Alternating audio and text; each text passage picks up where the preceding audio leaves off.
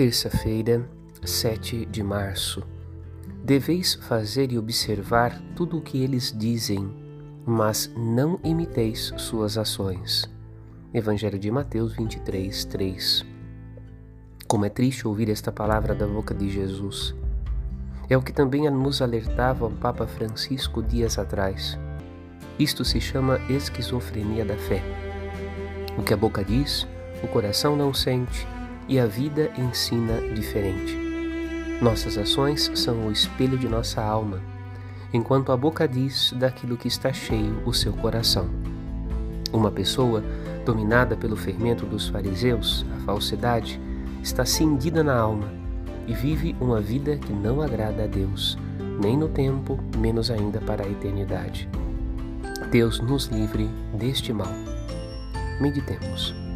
Padre Rodolfo. Thank you.